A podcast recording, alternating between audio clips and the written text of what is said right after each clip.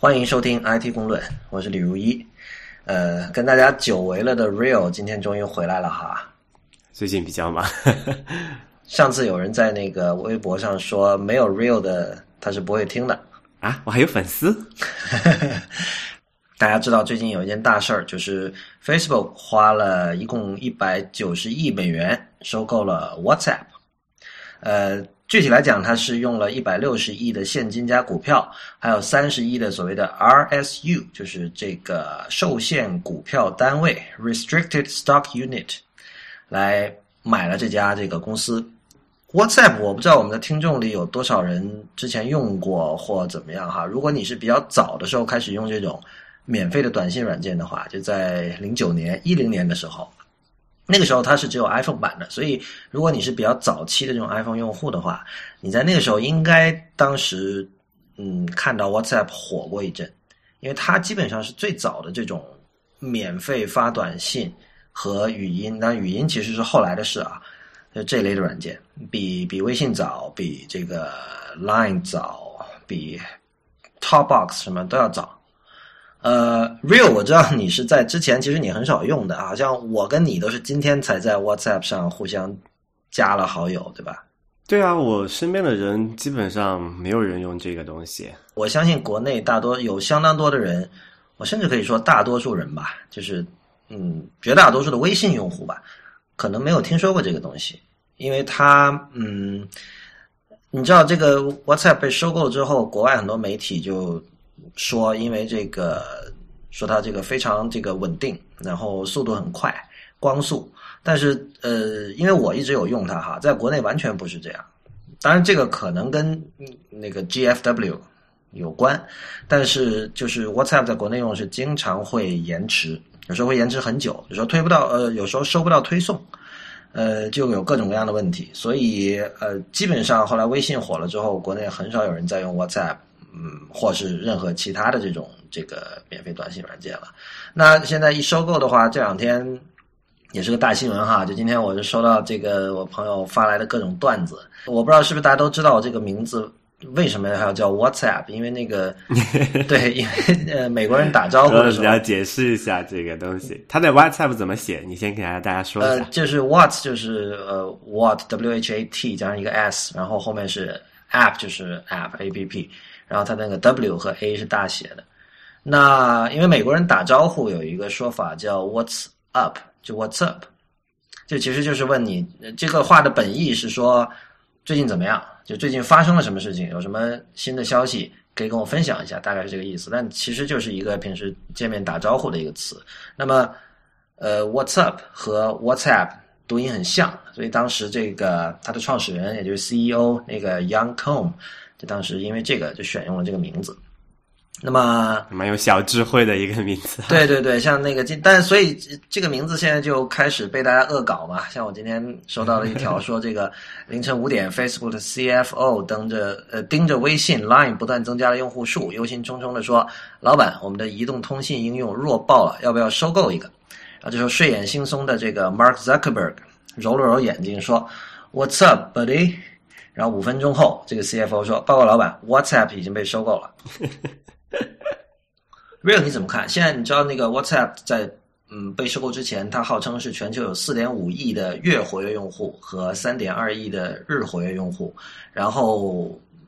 你把这个我们如果算一笔账的话，和这个一百九十亿美元啊一百对一百九十亿美元的数字比一比，嗯，有没有看出什么特别的地方？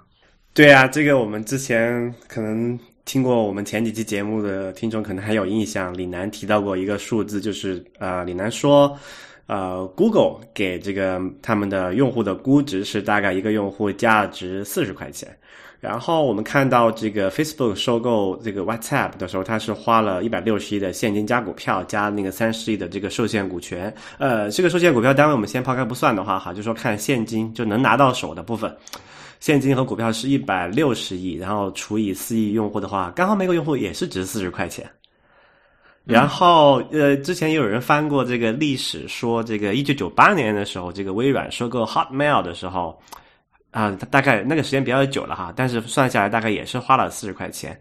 然后因为另外又有人说，之前这个 Facebook 想要花那个想要收购这个 Snapchat，也是另外一个这个图片啊，另外一个聊天加图片分享服务吧，一个一个一个软件。然后他们当时的呃出价呃，据说也是四十四十块钱啊，就折算下来的哈，就是四十块钱一个用户的价值。就这个这个很巧合哈，我们看到就说呃，是否说四十块钱是一个现在我们一个移动用户的这个真实价值，还是怎么样？我觉得这个事情很适合那个像 Malcolm Gladwell 这样的作家去研究一下，没准又可以写一本畅销书了。比如说这个 forty dollars the next sweet spot 什么的这种，就是就像他他，因为你知道他写那个一所谓的一万小时理论嘛，他在写这个 blink 是引爆点还是什么时候？就是说他通过这个整理各种这种历史事件，最后算出哦，其实所有成功的人，你要真的去观察他的人生的话，他们都练了一万小时。对，这可能都要看他们有没有写书了。不过。反正这个数字我们现在知道是这样子啊，那么我们作为一个用户，也大概知道，哎，我还是值四十块钱呢，还挺不错的啊。嗯，所以你觉得它这种收购的目的是什么？呃，这个我觉得我们可以类比一下哈，之前他们这个呃 Facebook 收购这个 Instagram，我觉得挺相似的一个点，就是说这个 Instagram 和 WhatsApp 都是在他们自己的领域对 Facebook 造成一个所可以说是。头号竞争对手吧，你可以这么理解。嗯，然后等于所谓这领域就是是指什么是图片？对对，就那个 Instagram 就是在那个图片分享领域嘛，然后 WhatsApp 就当然就是在这个语音或者是这个文本的这个即时通讯这个两个不同的领域了。那么它对应的 Facebook 两个自己的服务，也就是说 Instagram 是对应的它那个 Facebook 它自己那个主站的那个 App，然后 WhatsApp 是对应叫做一个 Facebook Messenger 这么一个应用嘛。嗯。就 Facebook 其实一直相当的介意这个图片就是的活跃度，所以呃，当时基本上收购 Instagram 基本是公认是一种防御性的收购哈，就是为了干掉竞争对手。因为当时他们发现这个有越来越多的人，他们是把图片传到 Instagram 上，而不是传到 Facebook 上。因为那个 Facebook 其实不久之前他们那个图片上传工具好像改过，之前其实并真的不是特别好用。这个跟 Instagram 是没有办法同日而语的，尤其是在这个移动设备上的这种用户体验。所以，呃，Instagram 应该说是一个，我觉得 Instagram 和和 WhatsApp 确实很像，就这两家的重要的一个特点就是他们都非常的专注。因为你仔细看一下 WhatsApp，它做了六七年，它呃有没有六七年？没有，四五年吧。对，零九年开，零九年开始的，快五年，快五年了。它做了什么呢？因为你如果比较一下，就是像比如说 Line 和微信这种都是试图平台化的，它有各种各样的功能，比如说这个像微信公众账号啊、支付啊，Line 也有很多自己，包括它有一个小的一个生态圈，有各种各样的以 Line 打头的其他的 App，像什么 Line Camera、像 Line Pop 这种游戏，所有这些东西它之间要进行这个互相的交互，所以它其实是一个相当复杂的一个呃系统，就他们有平台化的野心，但是 WhatsApp 呢？我们看到最近的一些报道也有讲了，就是这个它的创始人 Young Kong 是之前是在共产国家生活的，在在 乌克兰，所以呢，他就有过这种这个悲惨的过去，他就变得就特别在意这个个人隐私，呃，不被侵害，以及就是他会希望要一个这种能够让人觉得稳定、安全的这样的一种通讯工具，所以呢，他一直就采取了一种非常呃专注的一种一种开发模式。这个团队其实。你说他们在做什么？就是他的他虽然人很少哈，三十个程序员，这三十个人基本上，我觉得他们就是在试图不断的调整这个后台的代码还是怎么样，就是让它让这个服务尽量的稳定。同时，因为你你如果因为我是从零九年就开始用 WhatsApp 的，它的功能上其实没有没有什么特别大的这种发展。OK，别人加了语音，它加语音；别人加了一些东西，它加了一些东西。然后界面上有变化。呃，尤尤其是他那个发语音那个 audio note 那个那个那个 UI 啊，改了很多次。嗯，呃，一度我记得是他至少要点按四下才能够把这个语音发出去。这里必须跟大家讲一下，WhatsApp 真的不是一个以设计著称的一个 app，就是它，尤其是在 iOS 六的时代，它是以丑著称的。对，就我记得之前呃那期你和曹然的节目的时候，好像有没有吐槽过？好像就说这个和 Line 比啊，这些 WhatsApp 它其实真的是就是不不漂亮吧？就是说它不是以设计著称的一个软件。对，而且就是说，在当时啊，说老实话，你找不到什么理由用它。呃，你想我发个语音要点四下，当然现在已经不用了，现在好了很多。而且，呃，iOS 七出来之后，这个 WhatsApp 它那个基本上在设计上是在往 iOS 七那靠。对。呃，那之前某一期节目也讲过，就是说这种平面化的设计呢，其实对于设计能力不太强的人来说，容易出好效果。反而你如果说你想做那种像以前那种拟物化的设计，你在这种各种纹理上，你要下的功夫会更多。而这个 WhatsApp 的两个创始人以前都是雅虎的那个工程师，所以他们其实是一家没有什么设计基因的一家公司。对，我觉得这个可能就是真的是跟创始人的性格或者说这个背景关系非常大。因为呃，首先第一个，我们在先看雅虎，它本身就不是一个。以以设计擅长的一个公司，然后它是一个以服务擅长的公司，就是说，啊，我们可以可以看到，起码在现在互联网公司里面，就是说有能力做这种大规模的这种互联网服务，然后做的比较好的，雅虎还是算在名单名单中名单之中的，反正比苹果好。是，你那反正就是说，你看到雅虎的工程师出来创业做产品，你就不会期待这是一个很性感的产品。对对，这可能就跟他们这个文化有关系。然后，而且这个创始人呢，他本来的背景，他也是一个，就是说他是做一个服务端的工程师吧。我看他的那个背景的这个技术方方面东西哈，而且它采用的那些技术就算是比较呃传统的，也不像我们现在。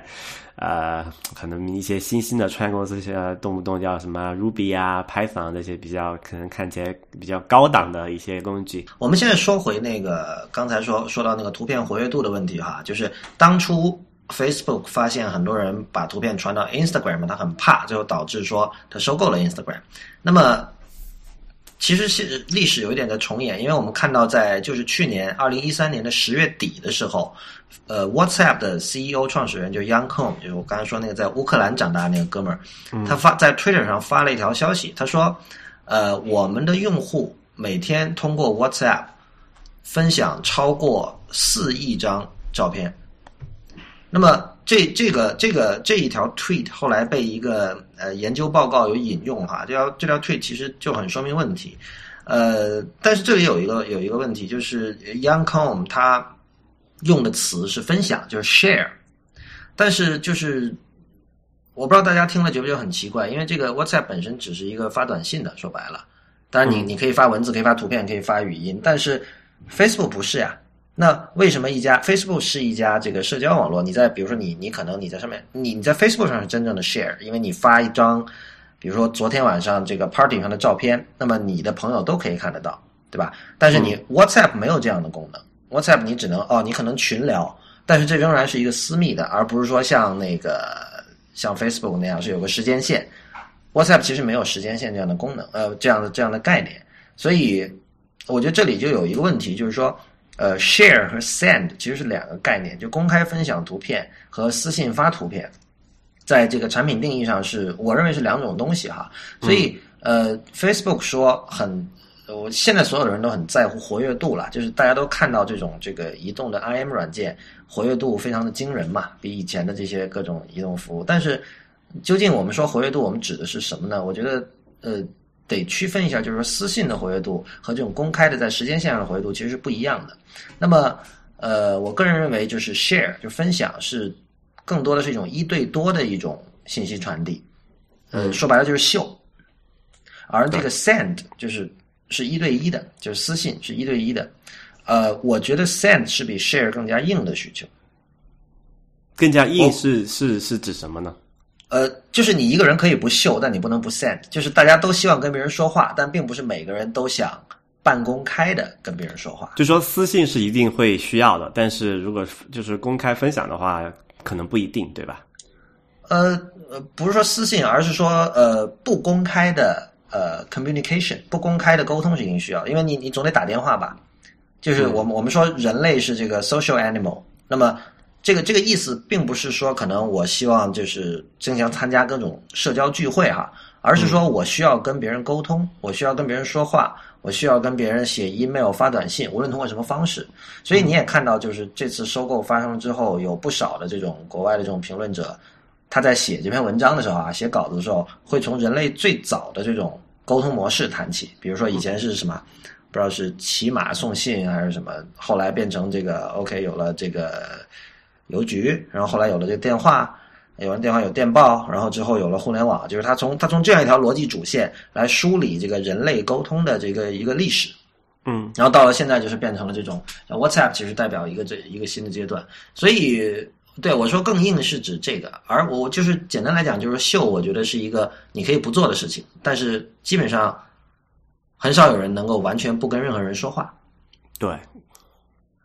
呃，这件事情就是你，你看到，如果你你去比较这个 Facebook 和微信的话，哈，他们在这个产品路径上有有一点像是反过来的，因为我们最早 Facebook 在大陆还没有被封的时候，很多人玩它，然后那个时候同时有这个海内啊、校内啊、什么开心网啊这些，可能当时大家都玩过。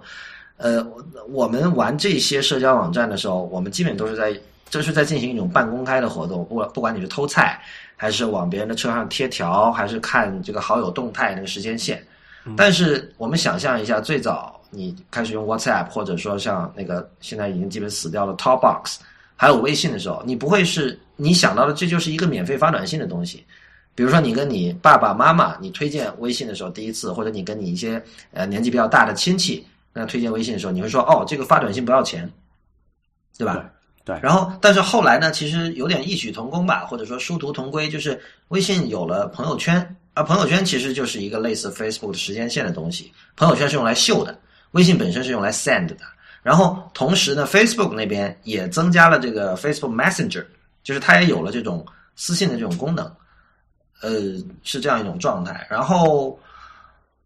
，Real，我不知道你对这事儿怎么看啊？因为因为你你是已婚人士啊，就是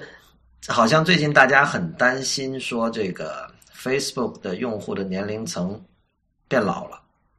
对，我觉得这个事情可能展开来讲哈，我有一点想法，但我不知道是不是这样子。就是首先有一个，我们可以看到，像这个 Facebook 和微信，他们的这个盈利模式和这个啊 WhatsApp 是有本质上有是有区别的哈。对，因为我们知道 WhatsApp 它是一个，可能它算是到目前为止最特别的一个吧，就是它是直接对用户收取服务费的。在这一点上确实非常特别，就是你先跟别人讲，别人说就是觉得它是疯的。有这么多免费的选择，这样现在完全不是说没有选择，他居然还要收一个一美元，虽然很少的钱啊。对他现在就说，他给一个用户说，你新注册用户你可以免费用一段时间啊，一年还是三一个月忘了，然后你之后就可以，之后你就需要付一美元，但是你付了这一美元又可以用一年，这个的好处是什么呢？就是这个 app 完全没有广告。嗯，这点和我们可以对比一下哈，可能 Facebook 大家用的不多，我们就讲这个微信的例子吧。微信的例子在最开始早期的时候，它就很单纯的一个类似于这种 WhatsApp 这么一个功能，可以发这个这个文字短信，后来加了语音。但是呃，就自从有了这个啊，它有那个群组吧，好像是。群聊啊，对群聊就是他，然后他现在后来学那个抄那个 Line 嘛，加了那个叫表情商店这个东西之后，这个微信就很就我觉得是挺烦人的一件事情，就是他每可能会隔三差五的更新这个表情商店，然后他每次更新呢，他都会在你打开微信，它下面不是有四栏，有一个是我看看啊这个有最后一栏不是叫标签我嘛，有一栏叫做我对吧？对，然后他，你你可能会发现，你经常那个你的我那一栏会有一个红点，然后红点点开一看，它就是，哎，表情商店我有新的表情了，你可以进点进去看这个新表情啊，说什么九毛九，你可以买一下啊，就是九十九十九美分哈，我这个我看到价钱是这样子的，就就他会通过这种东西去向你就 push，就向你推送这种广告，你可以，它这确这确实是一种形式的广告了嘛？对，这一点其实 Line 也是一样的呀。对，所以我觉得就是这点是可能非非常这个，我觉得 WhatsApp 它之所以可能对很多人有这个吸引力，也就是或者说它的这个，我们讲它的那种，你刚才你提到他说，他就说完全没有变化过这么多这么四年，就说在功能上没有什么太大演进。我觉得这是可能他专注的一个体现嘛，因为他不需要去考虑说我要去通过像像 Facebook 向用户推送那种叫做呃广告嘛，就是这种就是别别一个品牌它赞助了一个他出钱，然后让 Facebook 去去做一个品牌的这么营销活动，然后他会推送一些东西给你。现在包括我们现在看 Twitter，它也会推送一些这种营销账号的这个消息给你，哪怕你可能不是想接收到它哈，它也会通过这个推送提醒给你。然后微信有这个这个表情商店，每隔三差五的来来骚扰你一下。然后这个这个时候 WhatsApp 它这种方式就真的是非常啊、独特吧，你有点特立独行的意思了。对这件事情，我觉得很神奇，就是说要引用那句就是已经其实已经被说烂了的名言，就是说如果你不付费的话，你不是顾客，你是被卖掉的产品，对吧？这句话现在大家应该已经很熟悉了，就是当你在免费使用 Google 的产品的时候，其实的你的这个注意力是被他卖给了广告主。就其实像 Google 这样的公司，它的顾客是广告商，是那些投广告的人，而不是你，你是产品。那么，呃，我们看到就是说，呃，如果以沿用这个比喻的话，确实你作为 Line 和微信的用户，你其实是产品。对，呃，可能比还就呃一半产品一半用法，就如果你买了它的这个贴纸，你就可能是用户啊，对对对那、啊但是你你在面对 WhatsApp 的时候，你就是一个百分之百的一个用户。那么，但是我说这件事情神奇就在于，其实大多数人不在乎当产品。我觉得，就是说，尤其是像这种发短信这种事情，他觉得 OK 啊，你你像 Real，你很在乎那个我上面有个小红点，你觉得很烦。但我觉得，至少以前我会觉得大部分人并不在乎这个。但是现在呢，我们看到 WhatsApp 能有四点五亿的月活跃用户，那是不是说明有很多人还真的很在乎这件事情？当然这是一个假说哈，我不能确定的，有可能他只是因为零九年就开始用 WhatsApp，然后你知道这种东西有一定的粘性，然后他朋友都在上面，他没有必要再换一个，然后就一直沿用下去了，这也有可能。对，这个我觉得还有就是可以，我们可以顺道讲一下哈。但是就说，呃，我们可以看到为什么说在美国的市场上有这个 Facebook 这么大一家公司，它有一个比较好，就说也不是说好，就说起码算是不算差的产品，叫做 Facebook Messenger 的情况下，它还能诞生出像这个 WhatsApp 啊、像 Snapchat 啊这样一些替代的服务，然后他们还都活得不错。嗯，我觉得这个很有意思，就是说移动市场上就没有说在中国跟中国情况可能就可能对比一下，可能还比较就大家可能感觉就比较明显了哈。其实现在在中国市场基本上就是微信一家独大了吧？如果你说的是移动 IM 软件的话，那是的。对，就是说为什么在中国市场上没有出现像这种美国市这个市场上那种可能多几家这种割据的情况，而是说被微信一家独大呢？这个就抛出这个问题嘛，让大家思考一下。有一个差异化的问题吧，就是你现在有这么多这种呃移动的 IM 软件可以选，然后嗯，我觉得 WhatsApp 是其中差异化做的最差的，你可以说是做的最差的一家，就是它的那种优势可能是比较资深的用户或者说 geek 用户才会在乎的，就是比如说对隐私的保护，他们自称是因为一开始它也要匹配地址本嘛。呃，说起来，这个 WhatsApp 好像是最早就是和你的手机地址录进行匹配的这样一个 app。我觉得它的差异化的那个点是一种呃普通人不太在意的点，就刚才说的隐私的保护，呃等等诸如此类的事情，还有包括干净，呃没有各种打扰你的东西。但是我们看到其他有很多家，它有很多呃可能具有更广泛的受众的这种差异化的特点，比如像 Line，它最大特点就是 sticker，就是它的这个表情贴纸。那么这个贴纸其实是 Line 首创的，然后后面各家都具有山寨它，包括包括 Facebook Messenger，包括微信，包括像 Path 这样的东西。Path 就是好像 Path 其实都没有什么必要进入今天的讨论哈，就是它它表面上看起来它像一个比 Facebook 小得多的 Facebook，但是其实其实我觉得它跟今天的这些其他这些玩家就是不是一类的。呃，对，然后我我们如果观察一下这类就是免费通讯软件的话呢，其实它有一个路径，就最早的时候这种东西出来，它最大的卖点就是说免费发短信。就是你在当年，如果你跟人奔走相告说，哎，快装 WhatsApp 吧，你肯定跟他说的点说，哦，发短信不用钱。尤其是如果你可能有很多海外的朋友，或者你是在这个跨跨国公司里，你这种跨国、跨时区、呃跨地域的这种沟通比较频密的话，那这是一个很大很大的优优点。我相信这个完全是可以造成这种病毒传播的。然后第二个阶段呢，我们看到就是当年香港的那家叫那个那个那个那家公司叫 Green Tomato，做了那个 Top Box 那个产品。这个产品我印象中是把这个对讲机功能，也就是我们今天已经非常熟悉的语音对讲功能，把它做火了。然后这个功能被各家的这种免费短信软件抄了去，包括微信、包括 Line、WhatsApp 等等。然后 Topbox 自己因为这个运营上的问题没有能够做起来，但是语音就成了下一个阶段。就是一开始我们说免费发短信，后来我们觉得哎这个东西还可以说语音很有意思，然后。接下来那个 Line 有了 Sticker 之后啊，有很多很萌的、很可爱的表情，这又是一个新的一个一一个卖点。呃，所以如果你这样一条路径，你看起来 WhatsApp 在里面，很多时候它是一个跟随者的一个一个角色。另外就是说，它由于它的这个 focus，就这点可能是 Real 我跟你的一个小小的分歧哈。我们可以说 WhatsApp 的工程师把大部分的精力用于保障这个通讯的稳定度上。但是实际结果是怎么样的？至少在中国，呃，它的稳定度是有点问题的。我觉得目前其实没有哪个呃这个移移动 IM 软件，它的在全球任何一个国家和地区都能够做到非常非常稳定。其实 Line 在中国也不好，所以在这种情况下，OK，它是 focus 了，但它 focus 的结果好像并没有能够，就 focus 并没有给它带来什么特别大的优势。我觉得，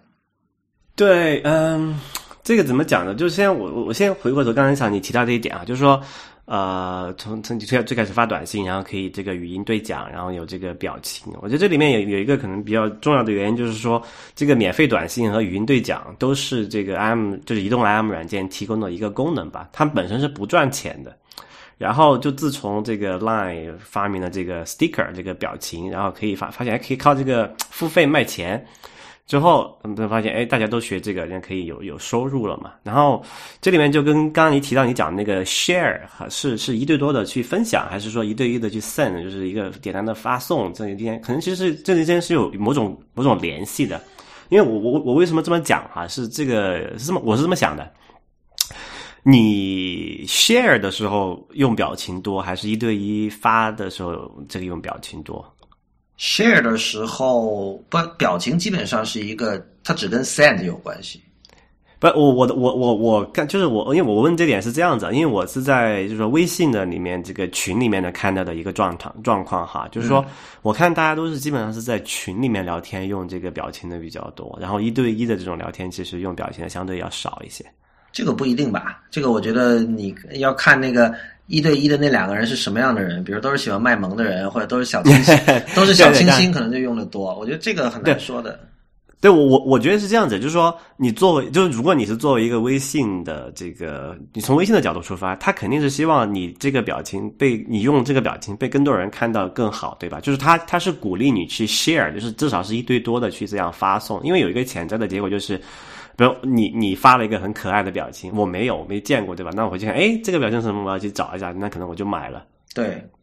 就所以所以他们之间其实我觉得是会有有一种关系的，就是说，呃，由于有这么一个特性，或者说这么一个以这个盈利的渠道吧，那会他会鼓励他的行为的发生变化，所以他会让他会更加鼓励你去这种一对多的去 share 这个东西。嗯。表情这个东西，其实我觉得目前玩的好的，真的还只有 Line。微信好像没有看到什么数据，但是 Line 的话，它在去年底的时候，它每个月已经能够通过这个 sticker，就是表情贴纸赚十万美元。而且我可能很多用户不知道哈，就是这个它的这个收入，就是通过表情收入是有两部分的，一部分是我们普通用户去买这个 sticker，呃。它也会有收入。另外一部分就是说，如果你是一个品牌，比如你是宜家或者什么也好，就大品牌，你想做一套 sticker 放进去让别人买，你就为了有这个拿到这个准入证，你是要付钱给 Line 的。这以前我看到的数字好像在泰国，它每个国家不一样啊，在泰国好像这个品牌要给十万美元，所以这是相当大的一笔钱。其实就你你只是。而且你出了这笔钱，你之后你自己还要设计 sticker，还有那些你设计费呢，什么乱七八糟的。Line 就是绝对是就是坐地收钱的这样的一种状态。对对，我就不是我们现在不知道微信的这个方面的是这个这个情况怎么样子啊？但我个人是有点怀疑这件事情的，因为我觉得腾讯在这上面会有更大的野心。呃，对，腾微信其实肯定它的这个变现的这个方式会有很多，这个不用担心。呃，但是我觉得这种虚其实虚拟物品变现是腾讯的拿手好戏啊。就在没有 sticker 的时候，你知道我们有 QQ 秀这种事情，你如果说以一个所谓像我们成年人的一个视角去看，可能会觉得很傻或者很不可思议，但那是确实有发生的，就是有人愿意会花钱给自己的一个头像穿上衣服什么的。我觉得对啊，就所以所以所以，如果说以后 sticker 成了微信比较重要的一个盈利渠道，我也不会奇怪。当然，现在可能大家 更看好的是这个移动支付了哈。这件事情其实微信走的比 Line 什么都要前。啊、我想回到刚才那个问题，就是我们说到 Focus 的事情哈，为什么现在没有一家说这个呃移动 IM 软件能够做到在全球都很稳定，包括 iMessage。我们刚才一直没有提这个一个潜在的，这算不算竞争对手？就是苹果本身它有做这种通过互联网发短信的功能，就是 iMessage。那么我们知道 iMessage 一直是非常非常不稳定的。对，这其实哦，我先坦白一下，因为我自己其实是一个 iMessage 的重度用户，因为一个很我也是主要的原因，一个很主要原因就是我身边的朋友基本上都是这个 iPhone 的用户嘛，哈，嗯。然后就是我给他们发消息的时候，就哪怕我是想给他们发短信，因为这个 iMessage 它会自动匹配嘛，所以它也会自动先优先通过这个 iMessage 发出去，嗯，然后然后我也就是我起码对苹果来说还相对放心吧，因为它这个呃加密的方式觉得挺好的，嗯，但是从这个服务的质量或者稳定性来讲，iMessage 是非常糟糟糕的一个一个产品。你觉得哪家最好呢？比如说以你在北美来讲，稳定度上，呃，因为其实这也没得选，因为很多事情你在这里就只能发这个 iMessage。但是如果你说稳定度的话，我觉得微信是挺稳定的，呃，微信在中国当然是最稳定的一家，不是在北美也挺也挺稳定的。OK，所以、呃所以这件事情就是说，它难度主要在哪里？因为有还有一件事情我想问你的，就是说，呃，很多人提到了 WhatsApp，它用的那个服务器那边用的语言是 Erlang，然后包括这个他的这个创始人 CEO 自己在发我刚才那条我说的他那条发的那条 tweet 的时候，就他说那个每天有人上传四亿张图片，然后他在那个 tweet 后面加了两个标签，一个叫 Erlang，一个就是 FreeBSD，是一个操作系统。嗯那对换言之，就是是不是这两种技术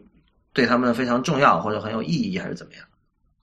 对，呃，先回答这个，你先讲 Erlang 这个问题吧。像呃，可能大家这个 Erlang 比较小众的一个语言或者平台吧，大概给大家先简单介绍一下。Erlang 是爱立信，可能大家不知道还记不记得这家公司？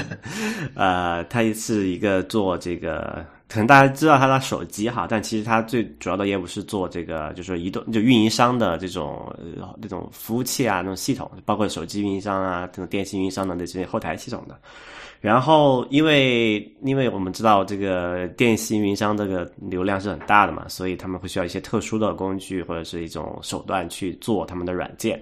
那么 Erlang 呢，就是这个爱立信他们自己很多年前九九十年代初吧，呃，研发的这么一套系统啊、e a n g 就是呃呃，就是就是 Ericsson Language 的意思了，就是爱立信的语言了。OK，啊、所以它是它是一个非常特别的一个小众的语言，然后就是说它会有一些比较独特特性，比如说非常轻量级的这种呃叫做他们叫做也不叫线程了吧，就是说他们更加轻量级的一个线程，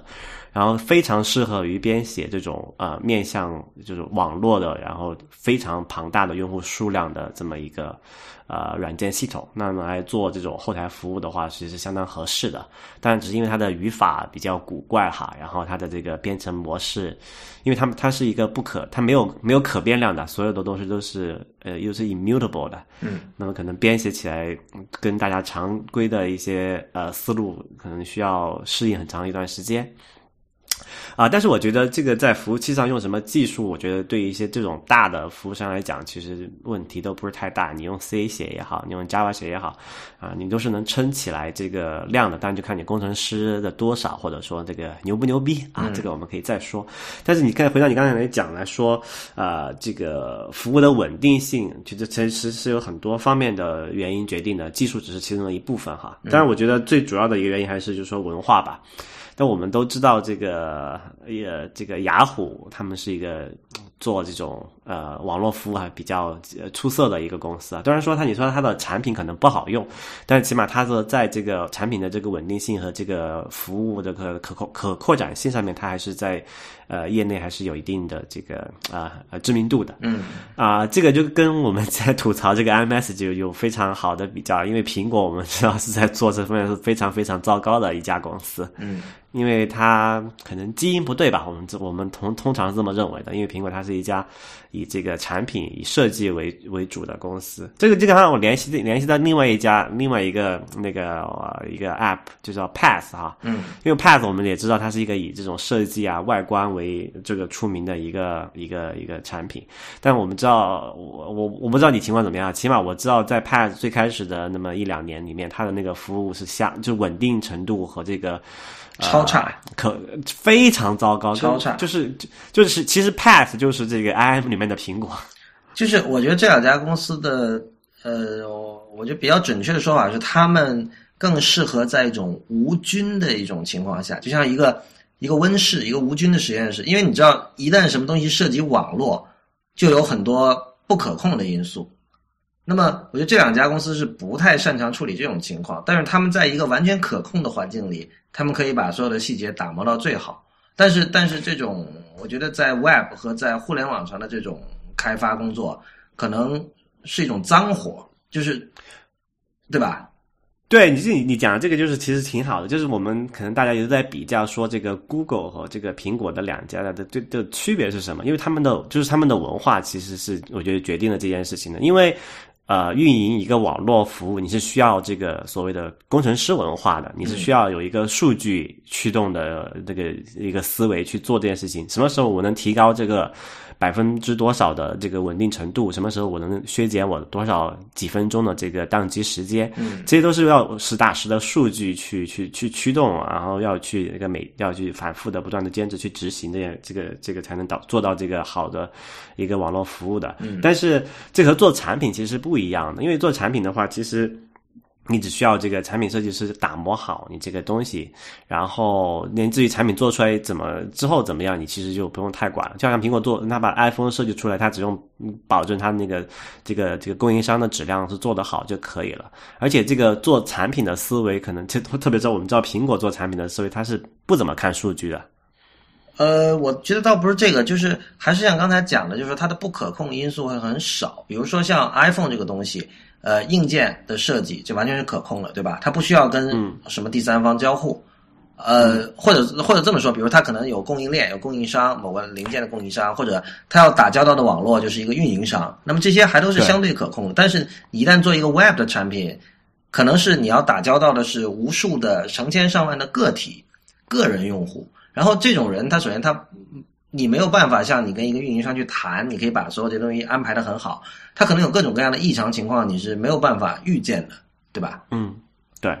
我觉得就所以这个是我说这个我刚才提到“脏”这个词是指这个。那么在这种情况下，我这确实啊，在那个运运运维一个网络这个服确实很脏脏活累活啊，这个是没有人会有异议的。对，所以我觉得就是在这种活儿。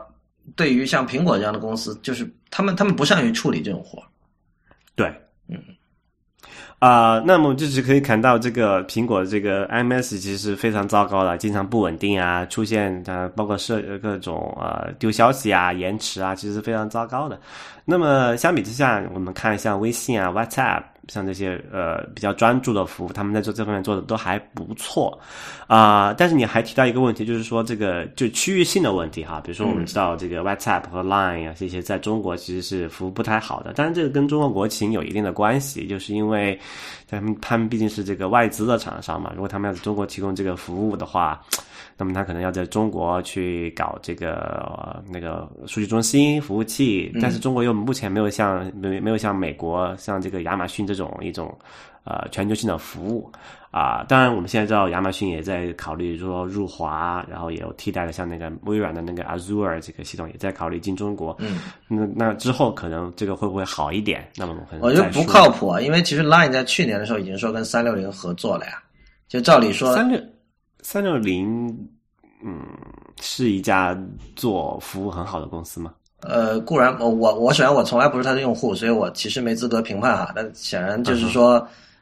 呃，我也没听说他是这方面著称的。但是就是说，怎么说呢？就是 Line 至少它有一个在国内有一个财大气粗的合作伙伴，呃，嗯，总希望它会好一点吧。但是我发现并没有任何起色。那可能我们就要怀疑一下三六零在做这件事情的真实动机是什么。你你刚 才提到那个，我又想到，就是在，在上一期节目，我跟徐哲有聊到这个事儿，就是很多人会觉得，哦，本来是一个第三方的东西，现在苹果把它整合到自己的 iOS 系统里，就是等于说苹果山寨了第三方的东西，比如说 iMessage 山寨了像 WhatsApp 这样的东西，那可能是不是第三方就活不了了？但是其实大多数情况下，我觉得刚好是反过来的，就是大多数情况下，苹果的山寨产品是。不够好的，就像那个 Safari 的 Reading List 没有 Instapaper 好，iMessage 其实也没有微信、Line 和 WhatsApp 好。你之前提到这个中国市场的特殊性，呃，这让我想到一个问题，就可能很多听众不知道，就是我们这边如果我们只看中国的情况，我们会只知道这个微信；然后如果我们是是是日本人，可能我们只知道 Line；然后还有很多很多，比如像如果你是韩国人，你可能用一个叫 Kakao Talk。K A K A O Talk 一个黄色图标的一个东西，也是类似的，但是但是可能韩国之外就没有人用了。就是说，呃，我们以前老讲，就是说，呃，我包括那个有一本书叫《老二非死不可》，是那个雪球的那个创始人方三文写的哈，就是英文叫 “winner takes all”，就是你只只能你只有成为第一名，你才能够。收获所对收获所有的果实，但如果你是第二名，其实你可能什么都没有。但是好像移动 IM 不是这种情况，因为呃，在我们不了解的一些国家，可能有很多很多人在用我们完全没有听说过，或者我们听说过但不会去用的移动 IM 软件。比如说，我们知道像这个呃 WhatsApp 在巴西的这个市占率很高，然后包括 BBM 就是黑莓 BlackBerry 做的一个类似的移动 IM 软件，好像也是在巴西。有很高的市场份额。B B M 可以吐槽一下，B B M 其实啊，就是说我们现在讲的这种所谓移动 I M，其实 BlackBerry 很早很早很早就在移动互联网普及之前就已经做这个事情。对，而且就当时他们就是说讲这个为什么这个大家喜欢用这个 BlackBerry，就是因为其实就是因为这个 B B M 这个系统。嗯。你可以想，就是说，可能在十年前还没有这个 iPhone、没有智能手机的时候，这个黑莓用户就已经现在过着我们今天用那个微信那种发这个短信群聊的这么一个服务，过得很爽。对，我觉得这个可能是产品文化的原因，因为其实那个黑莓的用户是你知道是以前就是所谓的高端用户嘛，因为黑莓首先就服务很贵，而且往往是公司买单给员工来用的，所以呃，它相对没那么脏，就是说。因为这整套东西，因为它有自己服务器，有那个自己的一套这种特殊的协议，它应该是一个专有的协议吧？当时，对，它是一个，就是它是，就是它它的这个客户端和它的服务端是，就是都是要，就是它的服务端是卖给运营商的，然后它的客户端是免费给你装到你的手机上，但是你要交月费嘛？对，所以就是 BlackBerry 很爽啊，那个时候没有竞争，然后两边就是客户那里赚，运营商那里也赚，两边都赚。对。不，但不管怎么说吧，就是说我们看到现在这个移动 IM 市场非常非常的分裂，就在不同的国家会有不同的移动 IM 软件占据了最高的这个市占率，呃，市场份额。那么接下来会怎么样？是不是就是就就这个现象是不是说明，其实这里面还有很多很多的空间没有被挖掘？嗯，对，我觉得。呃，首先一个就是我们可以看到这个，就先说一个最近的数据哈，就是说现在我们有一个数据，就是说移动设备，就是说像手机啊、平板这种呃设备的总量，已经超过了这个传统 PC 的这个这个总总量了。然后我们知道，这个传统 PC 其实有很大一部分是，就是不是个人，就虽然叫 per PC PC 个人电脑，但其实很多时候它不是个人，它可能是你公司里面的一个工作机，你下班也就走人了，然后上面也可能不让你装你自己的私人的东西，啊，然后就是你如果你是个 PC，你可能你不在家的时候你也用不了，这个其实就是说跟手机这种全天二基本上是二十四小时都不离你身边半米的距离的一个设备比起来，真的是弱爆了哈。那其实我们就可以看到这个，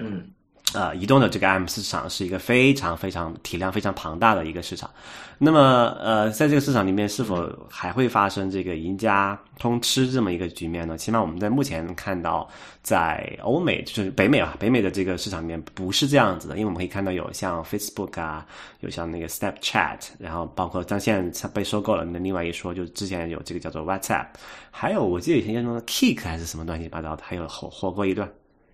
啊，Kick 基本上现在没有没有没有了是吧？已经就是就是说它会有这么一个，就是说还会有一个竞争的格局吧。然后刚刚我们就提到，为什么在中国这个市场上就变成这个微信一家独大了呢？这个是很值得我们回去思考的一件事情。中国其实还有陌陌，陌陌陌陌跟这个微信用法好像不太一样吧？不，你可以你可以把陌陌比之于 Snapchat。对对对。就它本质上其实不是一类的东西，但是就是说，在活跃度这件事情上，容易被人拿来比较这样的。嗯，陌陌有一亿用户吧？之前我看到说，对，好像之前刚刚达到了。对，那么它在这个 这个微信的重重绞杀之下，还能说有多大的增长空间？我们可以再拭目以待哈。嗯，好呀，那那个今天大概就到这里，就是。这是我们这期的特别节目，关于这个 Facebook 收购 WhatsApp。谢谢大家的收听，也欢迎大家在我们的社交网络关注我们。我们在新浪微博叫 IT 公论，公司的公，论点的论；在微信和 Twitter 都是叫 IT 公论的全拼。呃，那么谢谢大家，我们下期再见。